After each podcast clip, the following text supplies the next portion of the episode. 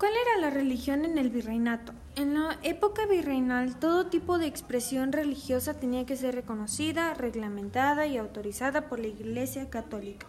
De no hacerlo, la también llamada Iglesia incaica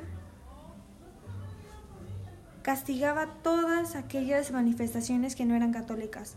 Es por ello que los santos se ponían bajo el amparo de algún monasterio. La iglesia tenía la misión de desaparecer del ceremonial católico a todas las danzas, fiestas, taquis, en quechua significa borracheras, que provocan desorden, porque las consideraban de idólatras y porque desviaban el sentido real de la celebración religiosa.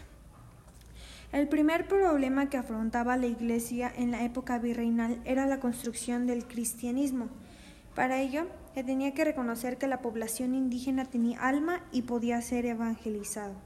Luego, se cristianizaba a los curacas y así se daba inicio a la evangelización de los indígenas. Pero, al convertirse de los curacas, perdían algunas ventajas, entre ellas el poder tener varias mujeres.